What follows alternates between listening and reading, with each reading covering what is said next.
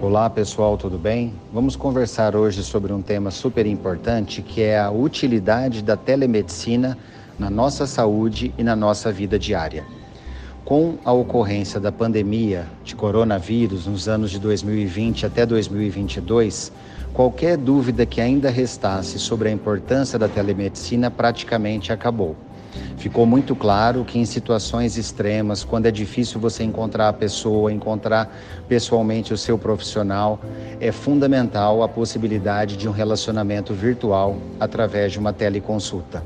Além disso, a telemedicina nos traz outras possibilidades, como a possibilidade de você interpretar exames radiológicos à distância, exames como eletrocardiograma, um hemograma, um exame de urina também temos que considerar que a telemedicina supriu algumas deficiências do nosso país.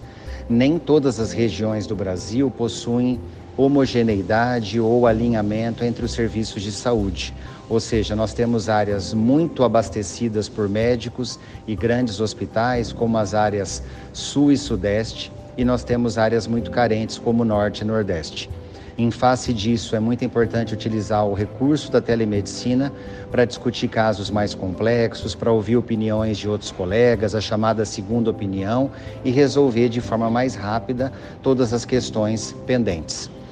A telemedicina, ela não substitui por completo o exame físico presencial, aquele toque que o médico pode ter, aquela capacidade de ouvir e auscultar um problema no corpo da pessoa, de palpar um órgão que esteja doente, mas ela sem dúvida nenhuma é um recurso auxiliar de extrema importância e que a partir da pandemia, como já falado, passou a ser algo inquestionável.